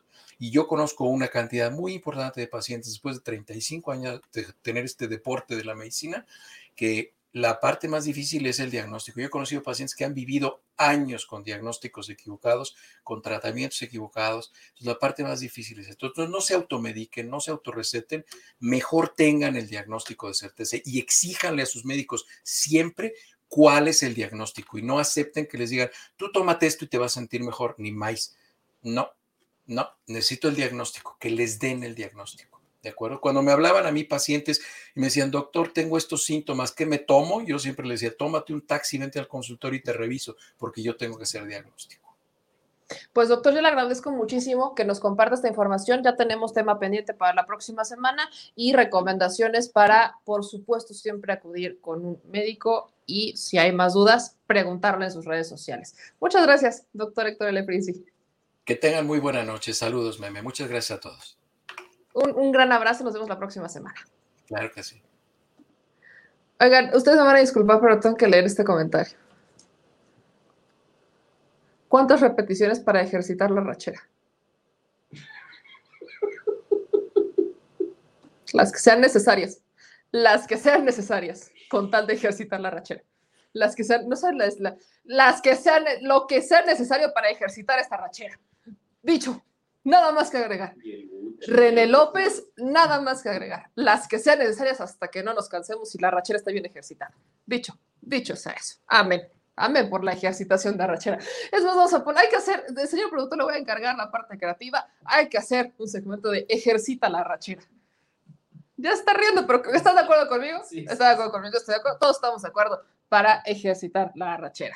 Y bueno, vamos de temas de temas informativos y hasta cómicos a temas que no son nada cómicos, nada agradables y que están pasando en Colombia. Yo le agradezco mucho al doctor John Freddy Hoyos, que él de hecho está en estas brigadas de salud en la primera línea, que se enlace con nosotros desde Colombia, porque resultaría para muchos complicado pensar que es estar ahí enfrente, atendiendo heridos, atendiendo muertos, atendiendo gente que está luchando por alzar la voz, mientras el Estado desconoce las cifras de personas, no las quieren reconocer, dan cifras contrarias, distintas, mientras distintos países en el mundo se hacen los oxisos, dicen que esto no pasa nada y de hecho se compran la versión del Estado de que son vándalos, cuando ya hemos visto incluso acá en emisiones pasadas que son hasta los propios policías quienes están vandalizando con tal de justificar las represiones al Estado. Algo que Colombia conoce bien, pues ya también vivieron los falsos positivos. Así que le agradezco al doctor John Freddy Hoyos que se contacte con nosotros desde Colombia. Doctor, ¿cómo está? Eh, creo que aquí se nos congela un poquito la imagen, pero vamos a ver de solucionar justamente el tema, porque incluso aquí parece que ya está. Doctor, ya lo tenemos. ¿Cómo está? Buenas noches. Aló, muy buenas noches. Eh, un saludo eh, para México y para el mundo que nos está viendo en este momento y contar con el apoyo y gracias pues por estar eh, pendiente de nuestro país y las condiciones difíciles que en este momento estamos viviendo. como dijiste, sí, soy médico egresado de una universidad pública hace dos años, eh, de la Universidad del Cauca, y desde que soy estudiante, eh, siempre apoyé la primera línea en atención eh, médica a todos nuestros heridos, tanto de nuestros estudiantes, de nuestros campesinos, de nuestros indígenas, y los heridos pues que hay por parte también de la policía. Doctor, aquí quiero preguntarle, ¿qué es estar en la primera línea? ¿Qué es para usted actualmente, en este momento, estar en esta primera línea, ¿qué es lo que ve? Difícil. Primero, pues hablar de los temas es un poco complicado en Colombia, ¿ya? Por, porque usted habla mal de algún grupo y ya, sobre todo pues del Estado, y ya lo están criticando de guerrillero, de castrochavista, de, de cualquier tipo de, de insinuaciones estar en la primera línea es un poco eh, arriesgado, ya, porque usted está eh, eh, cruzado entre la bala, entre gases lacrimógenos, entre aturdidoras. hemos tenido que levantar muchos heridos cuando miramos que las aturdidoras no suenan en los pies, no suenan en la espalda, pero pues siempre hemos tratado de tener cubierta y mirar las zonas más seguras para poder atender. No atendemos eh, directamente pues cuando está el conflicto, sino que vamos sacando los heridos, puede ser por, por la protección que nos da los estudiantes, la protección que nos da eh, la, la, misma policía, y veces nos da protección. Nosotros de forma, eh, como dijera, de forma cordial, hablamos con ellos, los que nos dan permiso, los que no, pues nos hacen hacia un lado o simplemente también eh, nos hacen disparos eh, con gases lacrimógenos para tratar de corrernos. Como somos la primera línea, pues somos los, hay veces los primeros que nos atacan para poder eh, desubicar a toda, la, a toda la marcha que muchas veces es pacífica o al plantón que la mayoría de veces es pacífica. En las víctimas, ¿quiénes son? Lo pregunto porque justo lo que mencionaba hace un momento antes de, de que entrara es que hemos escuchado y he recabado testimonios de otros, eh, de otros compañeros colombianos, en donde dicen es que el Estado ordena esto, el Estado ordena que a los manifestantes se manifiesten pacíficamente y los hacen pasar como vándalos y entonces así es como justifican estas agresiones hacia los manifestantes. Pero pareciera que estamos hablando de una película muy mala, de quién es el bueno y quién es el malo. Y en esta historia, eh, allá en Colombia, ¿cuál es la percepción? Usted que los atiende a, estas, a las víctimas, ¿no? A los heridos. ¿Quiénes son los heridos? La mayoría de nuestros, de nuestros heridos que tenemos eh, son estudiantes, son estudiantes universitarios, eh, la mayoría cursando ya semestres o años en tercer, cuarto año de cada una de sus carreras. Eh, atendemos inclusive compañeros del personal mismo de salud que son médicos graduados, algunos de los colegas pues ya son médicos que trabajan en diferentes hospitales, incluyendo las UCIs, y no solamente primera línea eh, atendiendo heridos en la calle, sino también primera línea eh, atendiendo heridos COVID en la unidad de cuidado intensivo, que también han resultado pues lesionados en, en, esta, en, esta, en esta ola de la marcha.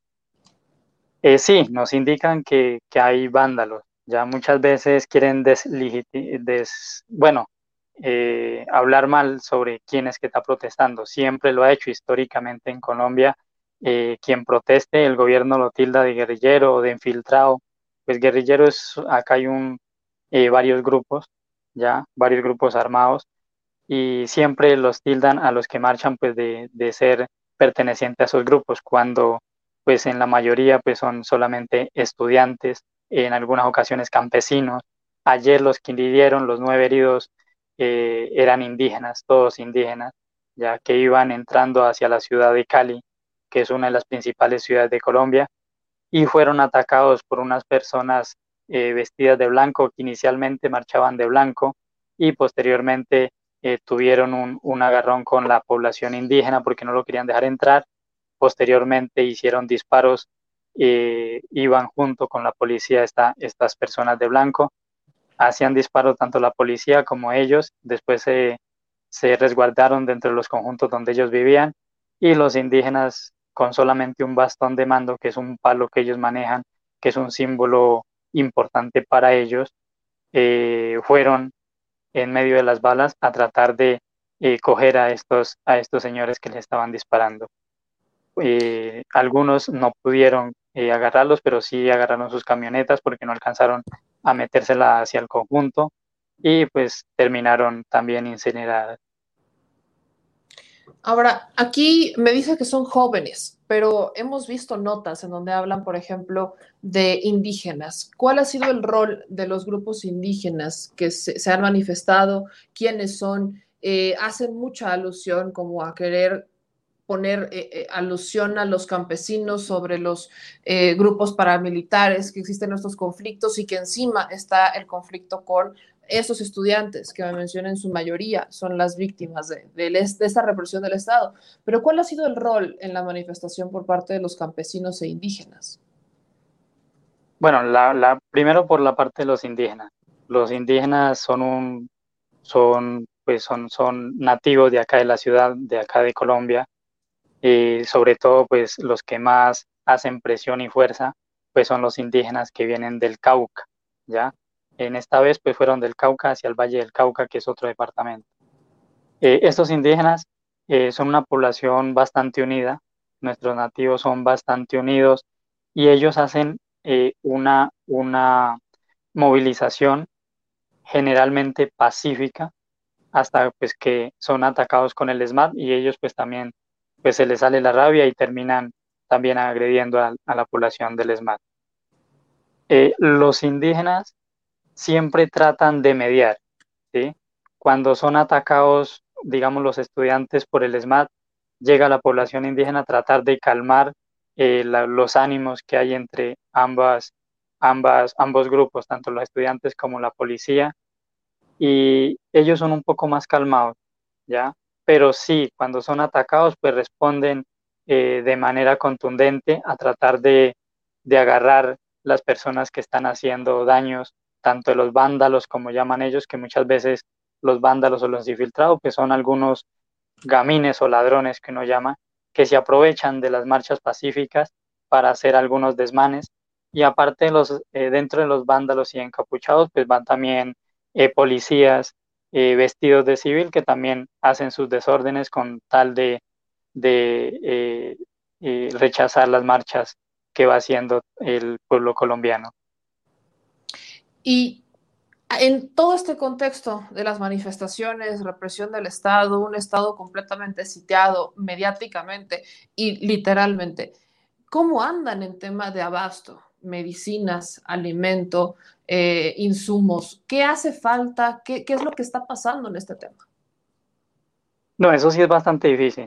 Ya en ocho días que llevamos ya tenemos desabastecimiento de alimentos, sobre todo, eh, la parte de medicamentos, medicamentos tanto para los hospitales y medicamentos tanto para las EPS, que son las que dispenden hacia los, los pacientes que están grave, eh, enfermos y que son tratados en la casa o que van tomando medicamentos constantemente. Eh, esto sí hemos tenido desabastecimiento y bastante. Ya hay muchos pacientes, no solamente el, el desabastecimiento, sino que también hay pacientes gravemente enfermos que necesitan ser remitidos de una ciudad a otra donde hay mayores especialistas y tampoco no se ha podido pues por el proceso de, de pues estos, estas, estos paros y estos trancones que hay dentro de la vía. No se puede cuando van vitales, o sea que el paciente está gravemente enfermo, está, eh, toca estabilizarlo primero dentro del hospital para poder ser remitido porque pues hay mucho, mucho trancón en la vía, aunque, aunque los, indígenas, los estudiantes, los campesinos eh, dejan pasar las ambulancias, eh, siempre se retrasa un poco en el momento en que lo paran a uno y, lo requisan porque ellos denuncian que algunas ambulancias transportan armamento, que algunas ambulancias llevan al SMAT, que lleva policía. Entonces, pues ese es, ese es el miedo o simplemente porque lleva encapuchados, ¿ya? Eh, pues nunca he visto una ambulancia que haya hecho eso, pero pues eso es lo que nos comentan cuando nos hacen eh, parar y requisar si llevamos verdaderamente un paciente eh, y nos hacen eh, mostrar la historia clínica. Pero nunca nos ponen peros ni nunca nos dicen devuélvanse, eh, hacen el corredor humanitario y nos dejan pasar. ¿Qué medicinas les hacen falta? ¿Qué, qué es lo que les hace falta particularmente para, para poder cumplir con el trabajo en estas brigadas de salud? Eh, bueno, entre las brigadas y nos en las brigadas de primera línea, pues siempre se utilizan lo, que es de primeros auxilios, gasas, suturas, eh, medicamentos para el dolor, que son lo que más nos hace falta, oxígeno. Dentro del hospital sí medicamentos e insumos médicos de todo tipo que, que utilizamos dentro de los, de los hospitales y clínicas. Y aquí hay alguien que nos pregunta que si existe o se ha dado migración, por ejemplo, hacia Venezuela. ¿Ustedes han registrado casos así de personas que hayan salido de Colombia ante esta situación? Eh, no, ante esta situación, mm, hasta el momento, eh, solamente en forma de broma dice que se van para Venezuela, pero hasta el momento no, porque como sabemos, Venezuela también pasa por un problema de conflicto eh, dentro de su país. Yo te agradezco muchísimo que te enlazaras con nosotros para comentarnos cómo está la situación.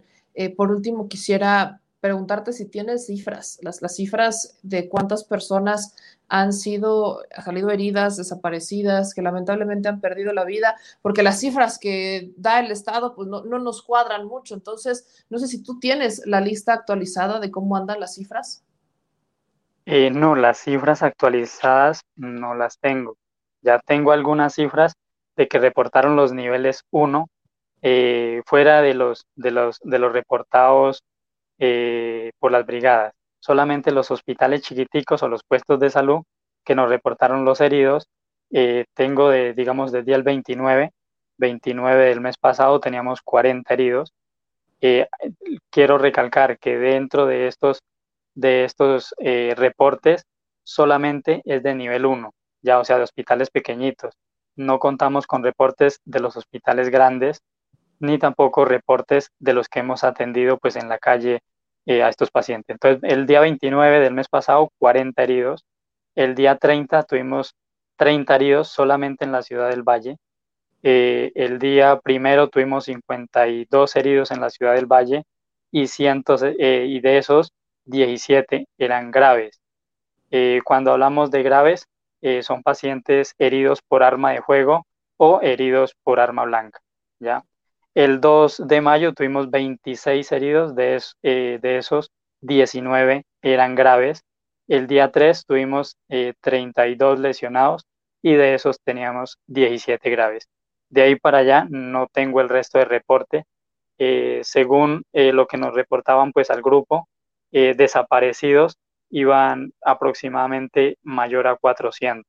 Según las noticias y según la fiscalía, pues llevamos como desaparecidos como 170, según los derechos humanos van como 230 desaparecidos, pero según las cuentas que nos mandan al interno, van más de, cuatro, de 400 desaparecidos en Colombia en estos, en estos últimos 10 eh, días. Terrible situación y como les he dicho, cada que hacemos este segmento no lo dejaremos de hacer hasta que se les siga visibilizando la gravedad de la situación que están viviendo en Colombia. Por eso desde México nos solidarizamos enormemente con ustedes y decirles que no están solos, no están solos porque al menos desde acá vamos a hacer eco de lo que los medios nacionales, los medios oficialistas o muy pocos hagan en Colombia. Yo le agradezco mucho, doctor John Freddy Hoyos, y estamos en contacto. Eh, bueno, eh, un gusto también saludar a todo el pueblo mexicano. Igual gracias por la ayuda, gracias por la presión que le haga al gobierno Duque, que no ha querido eh, sentarse a las mesas de diálogo con los estudiantes, con los indígenas. solamente el único que ha ordenado es fuerza pública y policía y, y hay otro que está detrás de él, que fue expresidente, que solamente ordena asesinar al pueblo colombiano. muy agradecidos a todos y muchas gracias. No están solos y aquí seguiremos difundiendo la información desde las trincheras independientes. Muchas gracias, doctor John Freddy. Muy amable, muchas gracias. Vuelvo a lo que siempre digo cuando terminamos este segmento. ¿Por qué nos importa? Uno, al expresidente que se refiere es Álvaro Uribe. Un expresidente que aquí en México fue contratado como asesor de Felipe Calderón. Un expresidente al que la derecha mexicana idolatra. Lo, lo idolatran, lo tienen en un templete, Álvaro Uribe. Así, arriba. Eh, un expresidente que inspiró los crímenes de guerra de Felipe Calderón aquí en México. Y Felipe Calderón, una persona que ya fue presidente y que ahora quiere poner a su esposa en el juego político para de alguna manera retomar el control. Lo que pasa en Colombia no es tan lejano a lo que vivimos en México y los los intereses que mueven a Colombia, los altos intereses, los intereses creados detrás de esto que está pasando en Colombia, no son tan distintos a los intereses de personajes mexicanos de la derecha mexicana que justifican todo tipo de represión diciendo que era necesario porque así se tenía que hacer para llegar a la paz. No hay paz, no, no la hay. Tenemos estados aquí en México como Jalisco, Tamaulipas, que vaya, Tamaulipas estamos a nada de bautizarlo como Mataulipas. No, seamos honestos, aunque nosotros lo vemos normal y hemos normalizado mucho la violencia y la inseguridad en este país, no es normal, no está bien. Y los gobernantes la justifican con represión y violencia.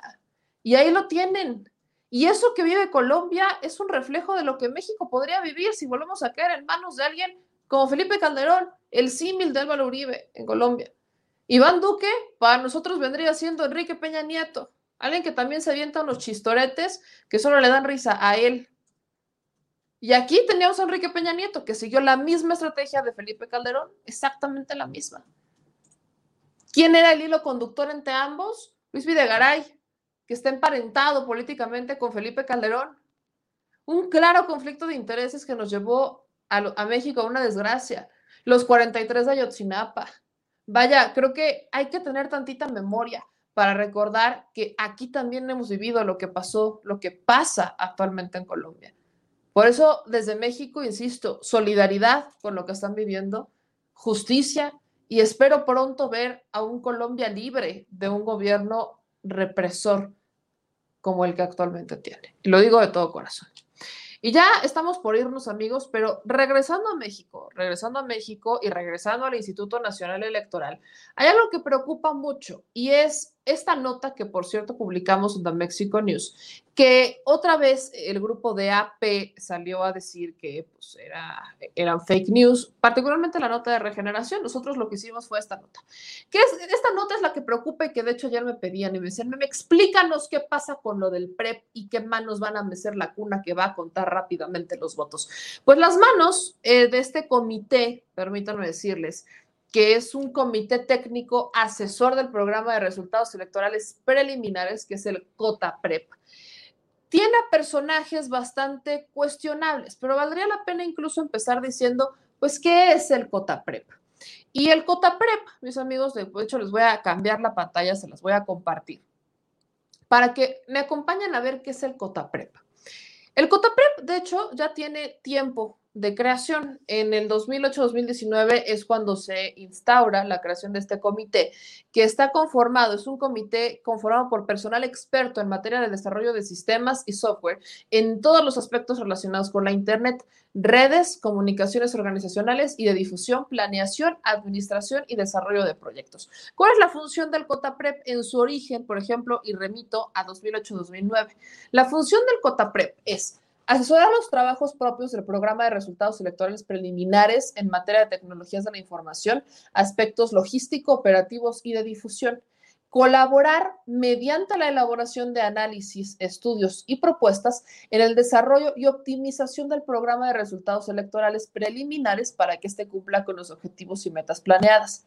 Asesorar y dar seguimiento a la implementación y operación de los mecanismos e infraestructura requerida para llevar a cabo el programa de resultados electorales preliminares, asesorar y dar seguimiento en el desarrollo y aplicación del sistema de captura y validación de proceso de transmisión y recepción, así como las medidas de seguridad y protección, consolidación, procesamiento y difusión de la información del banco de datos del programa de resultados electorales preliminares. Realizar mensualmente reuniones de trabajo y seguimiento e informar periódicamente al Consejo General a través de la Secretaría Ejecutiva acerca de las actividades realizadas y elaborar un informe final con las actividades realizadas durante la vigencia del comité. Este comité, pues aparentemente tiene la única exclusiva responsabilidad de asesorar, dar sugerencias de cómo mejorar, de cómo eh, abordar y dar seguimiento a los diseños, aplicación, o sea, optimizar lo que es un software, el software del PREP.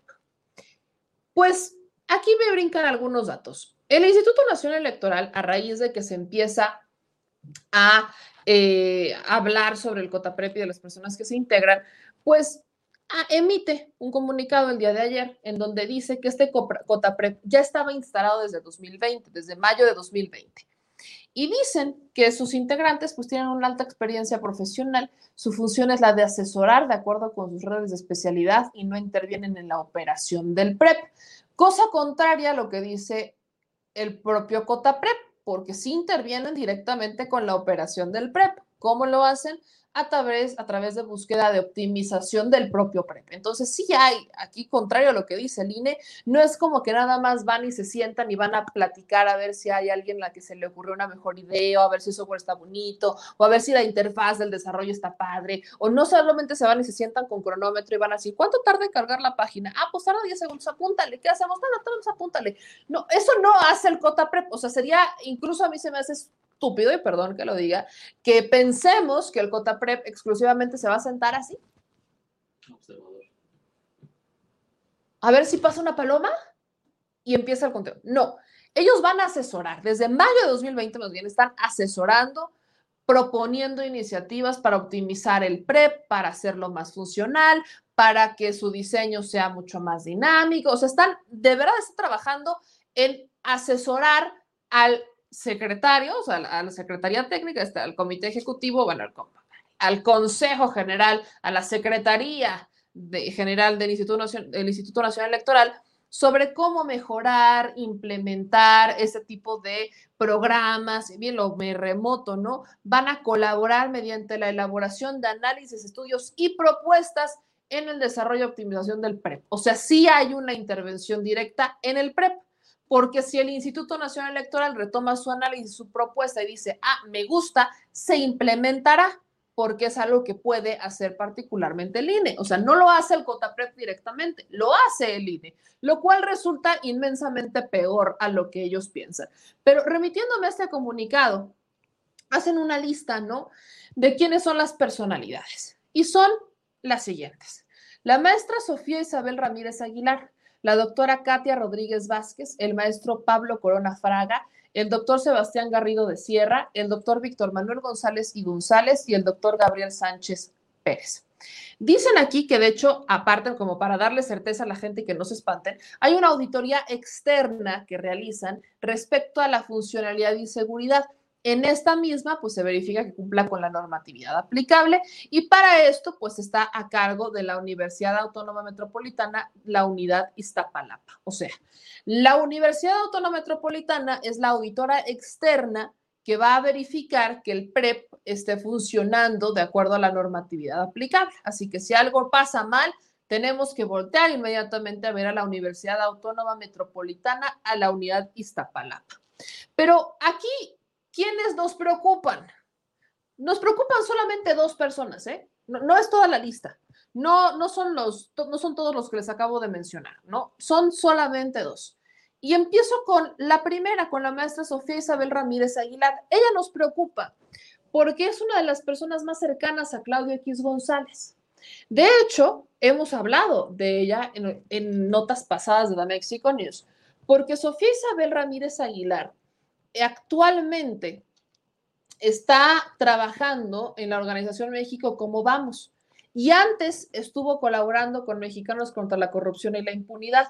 Ambas organizaciones fundadas por Claudio X González, o sea, salió de una para entrar a otra. Y aquí me brincan muchas cosas.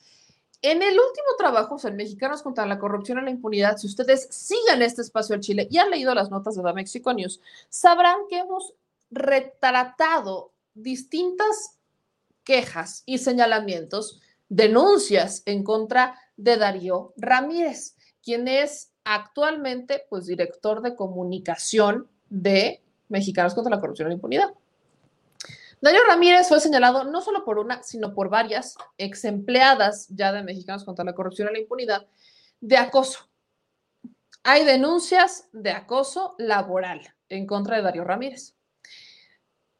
Alguien, por ejemplo, que lo retrata es la diseñadora gráfica Mariana Hernández, que ella trabajó en Mexicanos contra la Corrupción y la Impunidad. De hecho, uno de sus trabajos gana premio y ella no le dieron nada, ya ni siquiera trabaja ahí, ni se lo reconoció, ni mucho menos, pero un premio que ganan por diseño, por el diseño de una nota de diseño mexicanos contra la corrupción y la impunidad, es gracias a Mariana, a Mariana eh, Hernández. Incluso la justificación por qué corren a Mariana Hernández para correrla es que no era buena con su chamba pero aún así ganaron un premio gracias a Mariana Hernández. Ese es un retrato de lo que se vive dentro de Mexicanos contra la corrupción y la impunidad.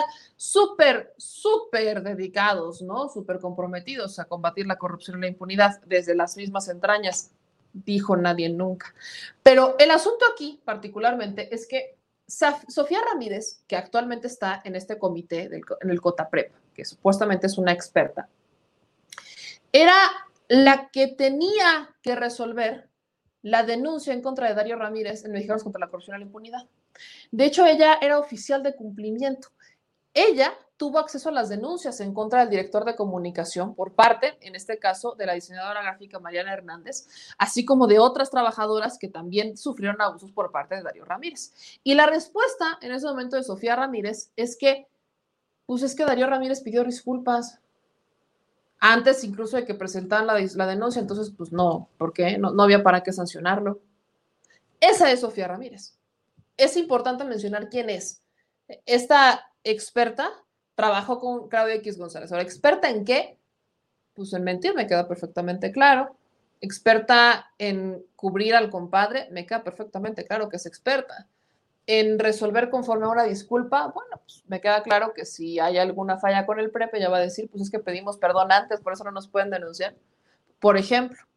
Y el otro caso es cercano a Aguilar Camín, y este es el que más me preocupa, particularmente mucho más que el conflicto de interés que existe eh, con Sofía Isabel Ramírez Aguilar.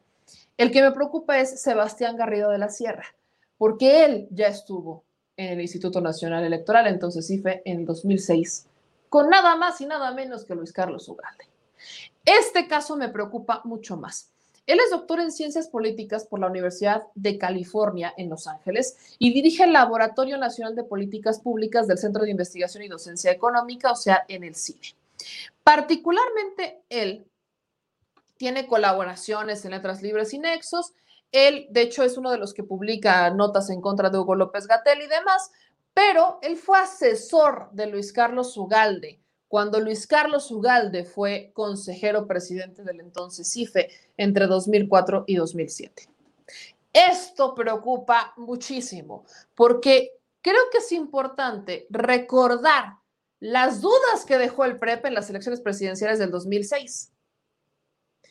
Esto creo que es importante que lo recordemos, porque hoy estamos hablando de un PREP que en 2006 fue cuestionadísimo, cuestionadísimo por los resultados, porque se dijo después, y esto lo digo con toda responsabilidad, en investigaciones de la UNAM y demás, que el PREP había tenido fallas en el 2006. Y esto nos dejó la incertidumbre de si hubo un buen conteo o no sobre las boletas electorales, las urnas, los votos, en el 2006. De hecho, de ahí surge el voto por voto, casilla por casilla, porque desconocemos si el PREP la registró bien o no. Hubo fallas. Esto incluso lo reconoció el propio IFE, diciendo que el PREP presentó algunas fallas y dificultades que fueron detalladas por el Comité Técnico Asesor que requirió ese órgano electoral. Comité, Comité Técnico Asesor que hoy encabezan dos personajes con conflictos claros de interés. Ojo, que se supondría que las personas que están integrando esto deberán ser expertas en software, deberían ser expertas en tecnologías, como por ejemplo cumplen los requisitos los demás, que de hecho la otra lista de la COTAPREC, de la COTAPREC, perdón, que está integrada por Katia Rodríguez, también el maestro Pablo Corona Fraga y los doctores Víctor Manuel González y González y Gabriel Sánchez Pérez, todos ellos son especialistas en ingeniería, computación, sistemas, lenguaje y biotecnología. Y ninguno tiene una agenda que digas, ah, son cercanos a, hablamos de estos que no, no hay problema por ellos. Nos preocupamos por dos, que yo desconozco si son ingenieros en computación, sistemas, que, deberían de serlo, porque se supone que es un comité técnico. ¿Qué hace un analista político del CIDE?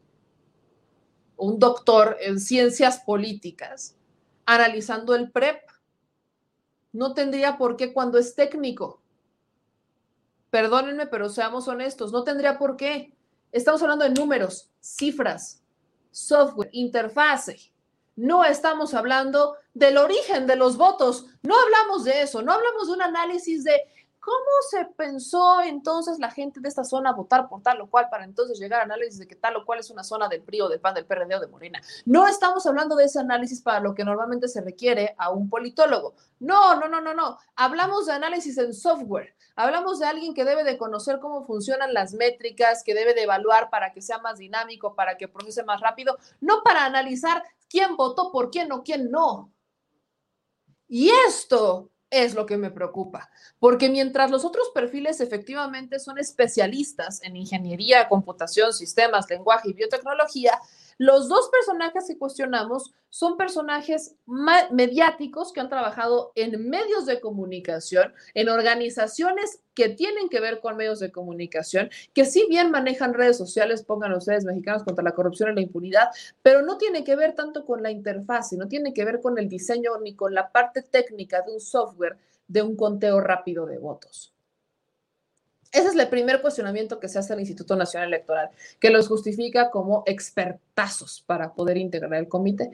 Y particularmente, como les digo, en el caso, en el caso nada más, solo por mencionar a Sebastián Garrido de la Sierra, que es doctor en ciencias políticas, que fue asesor de Luis Carlos Ugalde en tiempos donde el PREP, que hoy se supone que va a analizar, que es lo que más me preocupa, pues es, fue cuestionado en 2006 por fallas y ahora él va a retratar esas fallas, si es que existen.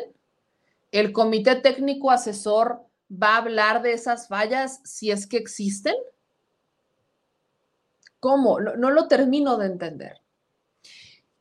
El PREP, el COTAPREP en el 2006, y me remito porque ahora estamos vinculados actores del pasado con actores del presente. El COTAPREP en ese momento emitió recomendaciones. Y entre las recomendaciones que emitió para que no ocurriera lo mismo que ocurrió en el 2006, estas fallas, están que siempre apareciera de manera explícita el referente de las actas válidas y las actas con inconsistencia. Esto con el fin de quien consulte los reportes no se confunda o interprete erróneamente la información. Donde sea aplicable deben incluirse notas explicativas que se realice una consulta profunda a los usuarios de los modos de utilización del PREP, que se publiquen las características del software, que se incremente la información detallada sobre lo que es y lo que no es el PREP, difundir lo que el programa representa con el fin de que éste sea mejor comprendido por la ciudadanía y el público interesado.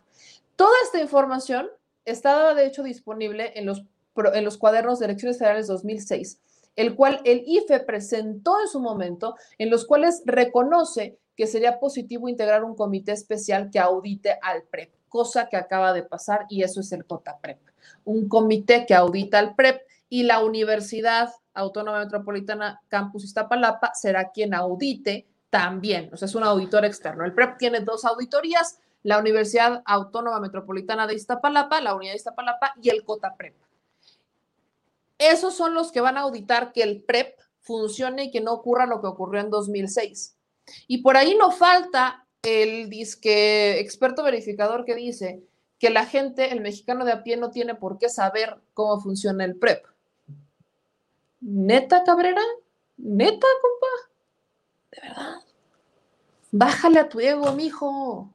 Claro que tenemos que saber para qué cómo, y cómo está integrado, cómo funciona el PREP. Claro que sí. ¿Por qué? El PREP, que es un conteo rápido, solamente registra los conteos que ya se contaron, ¿no? Valga la redundancia, en las casillas. O sea, en, en la sábana, lo que está en la sábana tiene que coincidir con el PREP. Eso es lo que tiene que coincidir. Pero posterior al PREP, que es los resultados preliminares, se tiene que dar un conteo, porque entonces vienen las impugnaciones, que vienen los partidos políticos que dicen, yo quiero que me abran esta tal o cual casilla, para que entonces podamos hacer conteo por conteo, conteo por conteo, porque no me cuadran mis cifras. Ahí es en donde viene lo bueno. Es ahí donde yo insisto que se debe de reforzar la estructura de defensa del voto en las casillas. Es esto, esto que les estoy explicando, no lo hace usted, no lo hago yo lo hacen personas que acreditan los partidos políticos para que los representen en los distintos distritos. Ellos son los que se van a poner a defender, preferencia buscan que sean abogados, eh, son los que van a defender los votos que sean contados y son los que van a decir, yo quiero que me abras tal casilla de tal distrito y tal distrito para que entonces verifique porque no me checan o porque aquí hubo denuncia de que se robaron la casilla o porque aquí tuvimos denuncias de que hubo compra de votos o porque aquí tuvimos denuncia de que la gente hubo una movilización por parte de tal partido para que fueran a votar por tal o cual. Esas casillas son las que buscan abrir para ver cuántos votos pueden invalidar para ver cuántos votos pueden sumar y para ver que estén bien contados. Eso ocurre posterior al PREP, pero en realidad no cambian mucho las cifras. Es muy raro ver que después del PREP haga, exista un cambio abismal en las cifras como para darle la victoria a otro en lugar del que al, que marcaba el PREP. En realidad es complicado ver que cambien las cifras, que cambie la tendencia. Al final, el PREP ya te indica quién es el que gana y de ahí en fuera lo que viene después es la defensa del voto, sobre todo para la permanencia en los registros de los partidos políticos. Ahí es cuando buscan salvar votos para no perder el registro. No es tanto para ver si le, suban más puntos al que ganó o al segundo lugar, al tercero, no cambia mucho. Por eso es importante que desde el origen del voto, o sea, desde la casilla, estemos vigilantes, porque le tenemos que tomar foto a la sábana electoral. ¿Cómo contrarrestamos alguna falla del PREP? Tomándole fotos a las sábanas que están publicadas y que salen a las 7 de la tarde, 7 a las 7, 8 de la noche, afuera de las casillas. Y cotejar esa información con la que viene en el PREP. Eso es importantísimo, porque solo de esa manera vamos a ver si el PREP registró los votos que están registrados en la sábana electoral. Solamente así lo cotejamos. En dado caso que eso no coincida, pues también podemos implementar ahí el tema de una denuncia. Ahora, eh, las sábanas electorales, pues acuérdense que todos saben lo que son, ¿no? Pues es justamente esta manta en donde se contabilizan los votos a cal o cual candidato o partido político y están obligados a publicarla los funcionarios de casilla después de que contabilizan los votos de esa casilla. Hay casillas que tienen casilla especial, casilla contigua, básica y demás. Entonces tienen que publicar una sábana por cada una de estas casillas y al final, como ciudadanos, es tomarle fotos y cotejar que el PREP y la sábana tengan los mismos datos cotejar que sean los mismos votos. Así nosotros vigilamos al instituto. Pero antes que eso, la recomendación es salga usted a votar. Salgan a votar. Observen, es nuestro derecho. Quienes se registraron como observadores electorales tienen la obligación también de hacer un informe, de reportarlas eh, en este informe que entregan, reportar las inconsistencias, las denuncias. Como ciudadanos hay que denunciar ante la FEPADE, hay que denunciar ante el Instituto Nacional Electoral cualquier delito electoral que veamos el día de las elecciones. Documentémoslo con el celular, subámoslo a redes sociales y hagamos la denuncia, particularmente en la FEPADE, porque en donde haya una denuncia, en alguna casilla que haya una denuncia, ahí se puede solicitar que se abra esa casilla para ver cómo se alteró el voto derivado de la compra del voto, derivado de cómo salga, y se puede anular esa casilla porque existiera compra de voto. Se puede hacer, pero acá necesitamos de la mano de la ciudadanía y del partido político, porque no puede haber absolutamente nada si no hay una correcta defensa del voto en los consejos distritales. Hay nada más para que estemos al pendiente de esta información. Con sus últimos comentarios, mis amigos, dicen por acá, el PREP donde lo consultamos, la página, el PREP, ahorita no hay liga del PREP, el PREP se emite la liga hasta el día de la elección, hasta el día de la elección, el PREP es este, ¿no? está la liga del PREP, y aparte están los medios que tienen alianza en donde se publica el PREP. Entonces, normalmente pues, está Televisa, que sí está, vaya, son distintos medios nacionales, eh, los de mayor alcance, Milenio, eh, Sol de México, bueno, depende de cada medio, depende de las, las alianzas, pero ahí eh, los, los medios de comunicación normalmente tienen también esa liga, aunque existe la liga de origen que es la del Instituto Nacional Electoral.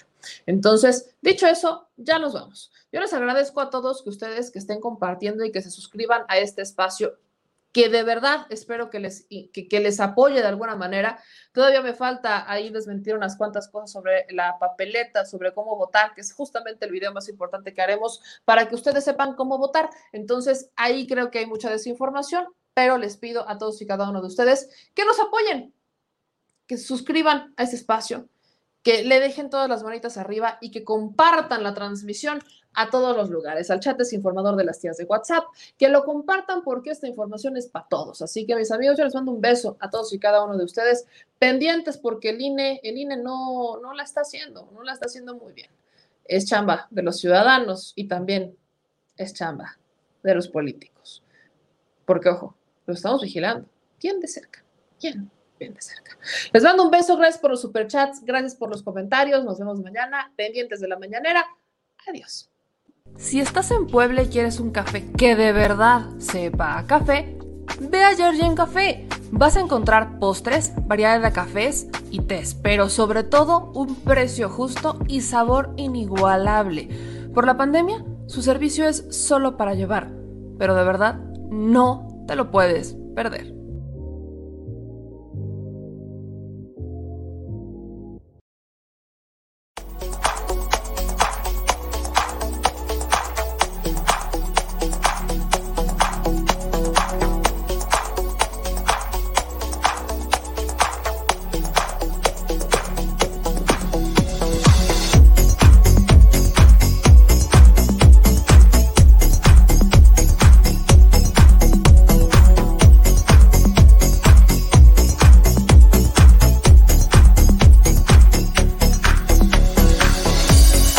Al Chile, la indiferencia es el peor enemigo de todos y más de los animales. Los últimos datos del INEGI señalan que en México existen cerca de 18 millones de perros y alrededor del 70% viven en las calles, es decir, casi 13 millones han sido abandonados, extraviados o nacieron en las calles. Esto posiciona a México como el primer país de América Latina con mayor índice de perros abandonados y también con mayor indiferencia al tema. El abandono es un fenómeno que afecta a perros y gatos de todo tipo, no entiende de edades o de razas. El 20% de perros y el 11% de gatos abandonados son de pura raza, mientras que el resto son mestizos. Por otro lado, la mayoría de perros y gatos llegan al refugio en la edad adulta, aunque también son recogidos cachorros y animales de edad avanzada. El maltrato animal también está presente y nuestro país aún está en pañales, pese a que se está comenzando a legislar para crear sanciones más severas a quienes cometan ese tipo de delitos. Por eso es importante la participación ciudadana y pedimos tu ayuda. Es hora de dejar de callar y ayudar a darles voz a quienes siempre están ahí para darnos una patita. Educar, esterilizar, identificar, reflexionar y adoptar es básico para revertir la tendencia pero si tú no tienes la posibilidad de adoptar o rescatar, ayuda a diferentes organizaciones que ya lo hacen. Angelitos peludos.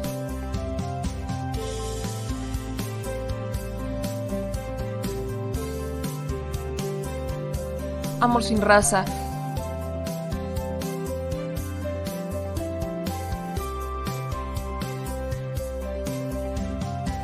Frida Puebla.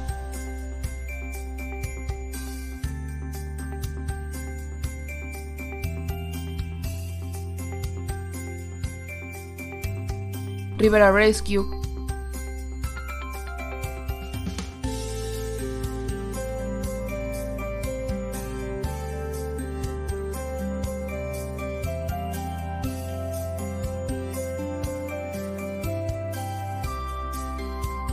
Voz Animal MX,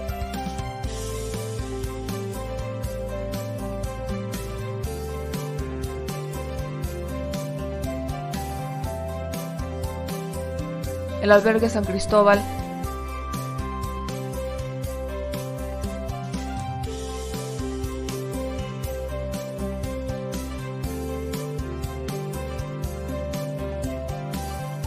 Fundación Toby.